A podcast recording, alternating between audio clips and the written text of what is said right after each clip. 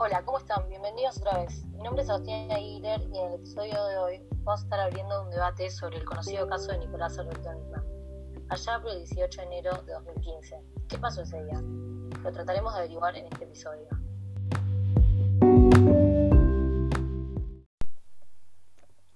La causa de la muerte del fiscal argentino Alberto Nisman sigue siendo un laberinto de testimonios contradictorios, intereses cruzados y teorías conspirativas del cual la justicia argentina aún no encuentra la salida. Por eso, hoy tenemos tres invitados especiales que nos darán sus diferentes puntos de vista al respecto. Entre ellos, María Baldo, Francisco Segura, Paulina Balaco y Segundo Mondejar. Primero, ¿cuáles fueron los motivos para este supuesto suicidio o asesinato? ¿Qué le dio pie para que ocurriera? Para mí es más que obvio. Lo mataron para que no hable. Pobre tipo. Hijos, todo. Por eso, para mí está más claro. Lo mataron y punto. Cuatro días antes de ser encontrado muerto, el fiscal, el Nickman presentó una feroz denuncia contra Cristina Kirchner, acusándola de ser encubridora del peor atentado terrorista que haya existido jamás en la República Argentina. El atentado contra la AMIA, en el que murieron 85 personas.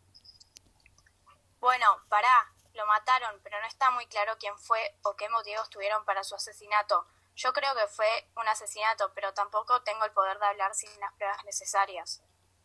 Está bien lo que dicen, hay demasiadas teorías. Yo creo que obviamente fue un asesinato, creo que en eso estamos todos de acuerdo.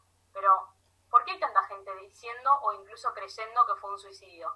Claramente hay pruebas para decir eso, y yo estoy segura de que lo obligaron a suicidarse o en todo caso lo mataron y plantaron pruebas para que parezca un suicidio. Bueno, parece que todos tienen claro lo que piensan. Qué polémico igual. Justo antes de un evento clave en la historia, sospechoso. Es sospechoso, es obvio. Si vas a matar a alguien, por lo menos fíjate que no sea antes de que confiese algo que no te conviene. Si la haces, hacela bien, por lo menos. ¿Por qué se iba a suicidar alguien que siendo fiscal, con una linda familia, de una excelente calidad de vida? Perdóname, pero es ilógico. Tenemos una postura bastante clara, pero me parece que hay que informarnos más sobre el tema. ¿Qué les parece? No está bueno hablar sin saber. No digo que vos no sepas, digo que nadie lo sabe. Y como nadie tiene la certeza de nada, me parece mejor no crear teorías conspirativas. Para mí tenemos que desarrollar nuestra propia teoría y llegar a una conclusión a partir de eso. En un primer momento, la denuncia de Nisman fue archivada por falta de pruebas, pero meses después de la investigación se reabrió y es una de las causas judiciales que acorralan a la hoy vicepresidenta argentina. Primero, el cuerpo, el cuerpo de Alberto fue movido después de su muerte. Además, se registraron golpes en la cabeza y en la pantorrilla que son compatibles con los golpes de la reducción de una persona de la trayectoria del disparo, de atrás hacia adelante. Y el lugar, y el lugar por el que ingresa la bala en la cabeza no es en la sien, que es la típica postura de suicida. Es por detrás de la oreja derecha y levemente hacia arriba. Además, no podemos ignorar el hecho de que el teléfono celular de Nisman fue operado con posterioridad a la muerte, hay constancia de borrado manual y seguro de todos los registros de llamadas y de mensajes. Yo la verdad ya no sé qué pensar. Estoy de acuerdo con todos ustedes que dicen que lo mataron, ya que hay pruebas justas y necesarias que confirman todo lo hablado.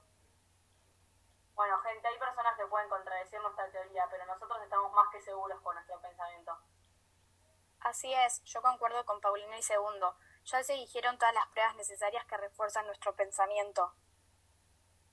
El estreno del documental de Netflix sobre este caso es el que ha vuelto a poner la lupa sobre uno de los misterios de la historia reciente del país. Y mientras algunos siguen convencidos de que para esto tiene más sentido, otros han llegado a variar en estos cinco años su forma de ver los hechos, como ocurre, en el, como ocurre con el presidente Alberto Fernández. sí, ese documental te deja el misterio. ¿El misterio de qué? Más, más que sabido que lo mataron. Yo estoy acá hoy para reforzar mi idea y hacérselo saber al público. Podríamos pensar más abiertamente, pero en estas instancias ya está. Damos por hecho de que fue un asesinato planeado. Pienso lo mismo que vos. Es un caso cerrado.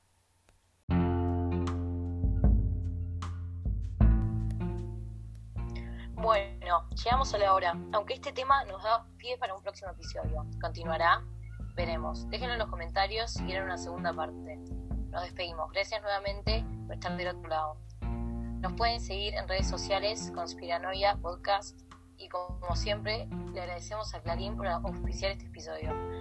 Vayan a chequear sus noticias en www.clarin.com. Ya está el chivo, así que ahora sí, nos despedimos. Gracias a todos los invitados por haber venido.